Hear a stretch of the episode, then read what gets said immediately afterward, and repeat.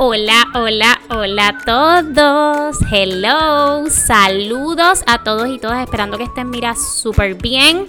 Oficialmente yo creo que ya muchos se fueron de vacaciones y me alegra un montón que hayan logrado cerrar este semestre, que hayan podido de alguna forma u otra celebrar esos días de logro maravillosos, súper interesantes y mega creativos de verdad que valoro cada uno de sus esfuerzos y lo voy a valorar y lo voy a decir siempre.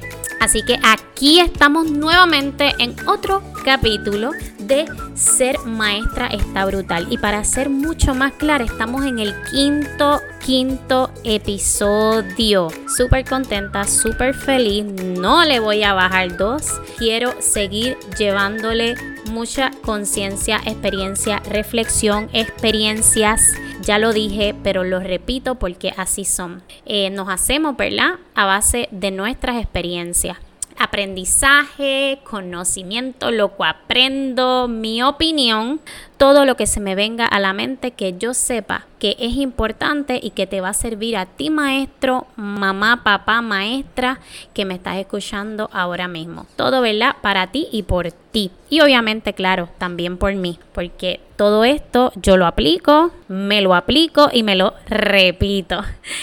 Así que Hoy el tema que quiero estar trabajando y que me vino a la mente es el de ser un modelo. Tenemos que ser un modelo, o mejor dicho, somos ya de por sí un modelo para nuestros niños en el salón de clase y para nuestros hijos en el hogar para los que somos mamá o papá. Así que es bien importante ver qué tipo de modelo estoy siendo. No juzgarte, porque no, para eso no es, sino, ¿verdad? Ir encontrando si estoy siendo eh, un buen modelo o puedo mejorar lo que estoy haciendo o definitivamente, ¿verdad? Tengo que cambiar el modelo que estoy siendo para poder ver eso que yo quiero ver. Pero primero todo comienza con en la medida que yo modelo unas cosas, muestro y proyecto unas cosas, créeme que lo mismo lo vas a estar viendo en tu entorno completo y lo vas a transformar definitivamente de la forma que más tú quieras. Así que primero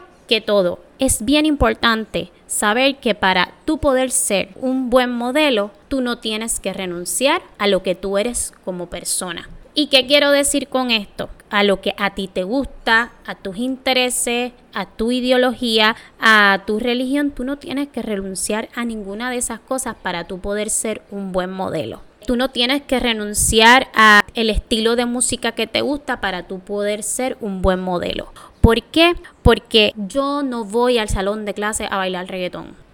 Afuera lo cantaré y lo bailaré en mi casa con alguna actividad, lo cantaré y lo bailaré, claro, en mi carro, en mi espacio, pero yo voy al salón de clase a llevar un mensaje, a preparar a mis niños, a tratar de sembrar unos valores y que ellos de ahí puedan crear su esencia como seres libres e independientes capaces, ¿verdad?, de enfrentarse a un mundo. Por lo tanto, mi misión en el salón de clase está sí conectada conmigo y con mi vida, con mi esencia.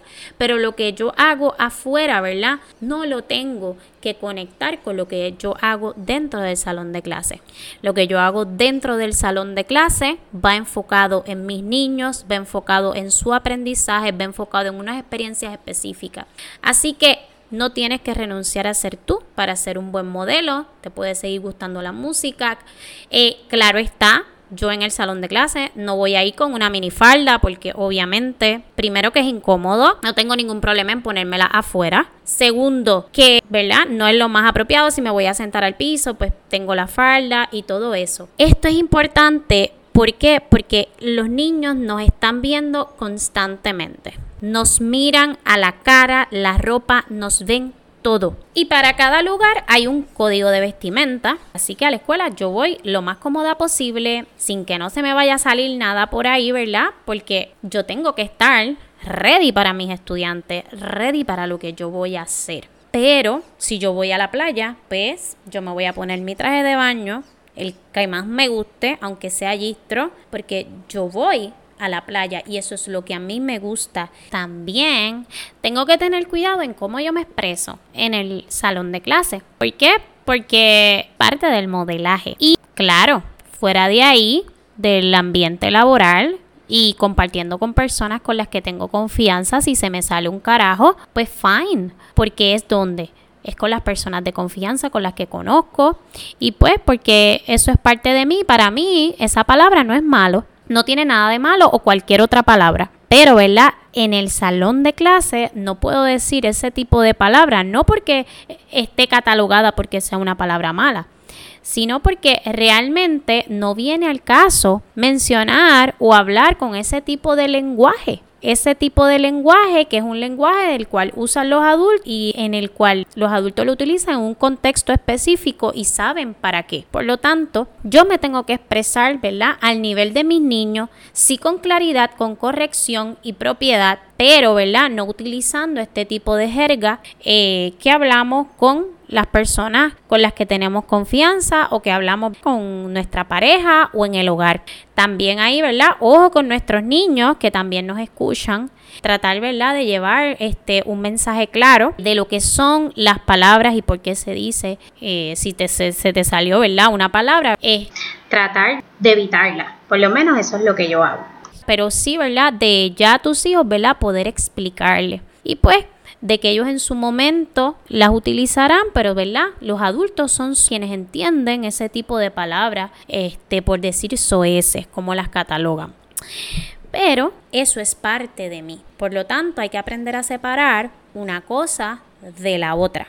No renuncias a ti, fuera eres quien quieres ser te quieres dar tus drinks, te los das, pero eso no es lo que yo tengo que proyectar en el salón de clase porque a eso yo no voy al salón de clase. Ellos no están listos para poder entender que la vida es un balance. Pero yo le voy a dar las herramientas para que mis niños entiendan y vayan formándose en ese balance al igual que con mis hijas, ellas me ven más a menudo llevando una vida normal, pero ellas entienden que hay un momento para todo que me he visto de XY forma para ir a este lugar, que me he visto de otra forma para ir a este otro lugar. Pero yo siempre me comunico efectivamente y eso es parte de lo que es ser un modelo y un ejemplo a seguir. Comunicación efectiva ser claro y preciso en lo que uno dice. Y hay otros aspectos que le voy a seguir compartiendo porque es importante poder proyectarnos poder llevar el mensaje efectivamente a nuestros niños de que somos un modelo, pero de que también somos personas, somos seres humanos totalmente imperfectos, que buscamos que ellos puedan lograr grandes cosas y que puedan comprender, convivir y entender el mundo que les rodea. Ya a partir de la primera, que es la comunicación efectiva ser claros siempre con nuestros niños, hablarle las cosas como son, explicarle las cosas como son cuando las vean. Claro que hay un vocabulario que hay que utilizar con ellos, pero siempre siendo lo más claro posible a base, ¿verdad?, de una edad. Mientras más claros seamos, mucho mejor. Número dos, si yo quiero ser un buen modelo a seguir, tengo que decir la verdad siempre. Por ejemplo, pasa que en el salón de clase se di, di un tema específico y mira, ¿qué me pasó?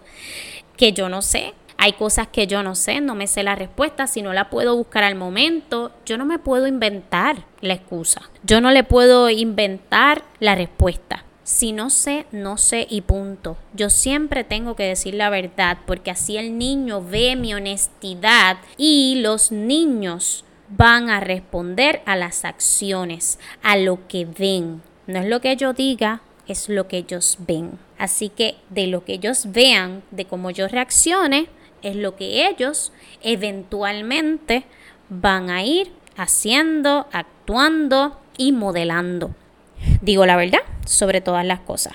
Mira, realmente en este momento no tengo esa información, no lo sé, pero la puedo buscar, si la puedo buscar al momento, si tengo el tiempo la busco, si no puedo buscarla, la voy a buscar y entonces mañana o durante la semana te voy a dejar saber la respuesta. Eso es bien importante. ser honestos. Si no sabemos, no sabemos y en cualquier tipo de cosa tenemos que decir la verdad. De esa va de la mano con la número tres, que es cumplir promesas. Si yo dije que era el, viernes la actividad especial, el viernes tiene que ser la actividad especial. Yo tengo que aprender a cumplir mi palabra, porque la palabra tiene poder y todo lo que yo digo de mi boca, tengo que aprender a cumplirlo. Y así los niños van a ver que lo que ellos hagan tienen que ser que comprometidos, porque yo le estoy demostrando que estoy comprometida con mi trabajo, con el proceso de enseñanza y aprendizaje y con ellos sobre todas las cosas.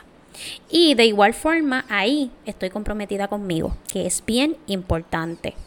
Otro aspecto importante, que es el número cuatro, aceptar los errores. Para yo poder ser un buen modelo a seguir, yo tengo que aceptar mis errores me equivoqué, metí la pata, dije que era azul pero realmente era rojo, tengo que aceptarlo. Ay, no, eso no era, discúlpenme, me equivoqué. No me voy a ir a no, sí, sí, es lo que yo diga. No, eso, eh, eh, eh, yo no estaba mal. Fue que yo había pegado esto acá. No, no, no, no les demos excusas a nuestros niños. Si nos equivocamos, nos equivocamos. Si cometimos el error, hay que aceptar los errores. Somos ejemplos y modelo a seguir. Y si queremos ver eso en nuestros niños, que se disculpen, que cumplen sus promesas, que se comprometan y digan la verdad, que se comuniquen, yo lo tengo que hacer primero. Otra cosita, número 5, escucho atentamente. Escuchar, tengo que escuchar a mis niños en el salón de clase, tengo que escuchar a mis hijos constantemente. A veces queremos hacer un monólogo quiero hablar, hablar, hablar, hablar, hablar, y no quiero escuchar. Entonces, ¿qué ejemplo le estoy dando de escuchar? Queremos que escuchen, pero no los escuchamos. Ajá. Y me pasa, y me pasa. Lo digo aquí porque es algo que me pasa. Quiero escúchenme atentamente, orejitas de elefante, decimos de todo. Pero y yo, cuando él me, me, dijo que me tenía que contar algo, maestra, yo lo interrumpí, yo lo escuché. Tenemos que estar, ¿verdad? Atentos, tenemos que estar conscientes y de nuestras acciones y escuchar sobre todas las cosas. Siempre lo que nos tengan que decir para que ellos vean que es importante. No tan solo ellos, sino que es importante escuchar a los demás. Y el último aspecto que le quiero compartir con respecto a ser un buen modelo es que permitirle que se expresen. Al igual del de escuchar, pues ellos se tienen que expresar. Hay que darle la oportunidad de expresar, de expresión, de hablar, de manifestar sus ideas, de que las compartan ¿Por qué? Porque en la medida en que yo les permito, soy el modelo de que yo quiero que tú, que tú qué, que tú compartas tus ideas, que tú hables, le estoy dejando saber que eso es importante, que es importante alzar nuestra voz, que es importante dejarnos sentir, que todo lo que decimos vale, que todo lo que expresamos vale, es importante que se expresen y dejarlos expresar. Así que con esto culmino estos aspectos, ser un buen modelo, de ser el mejor modelo que quiero ver. Es bien importante que daguemos en nuestras prácticas durante todo el año, cómo lo hemos hecho, en qué podemos mejorar, porque siempre lo digo, ¿verdad? Este, hay espacio para ser mejor, para hacer ajustes. Y si queremos ser un buen modelo, pues tenemos que comprometernos y tenemos que hacerlo lo mejor posible, sin dejar y renunciar a nada, porque lo más lindo, lo más fabuloso que tiene cada ser humano y que nos dio Dios y el universo es esa genuinidad, esas características únicas y especiales. Y si yo quiero ser un buen modelo a seguir, yo tengo que llevar el mensaje de que en la diversidad está la riqueza, en la diversidad hay poder, en la diversidad hay espacio siempre para hacer grandes cosas. Así que nada, con esto los dejo. Espero que la sigan pasando súper bien durante este verano y estas vacaciones. Así que nada, eh, recuerden que ser maestra está brutal y tú lo sabes.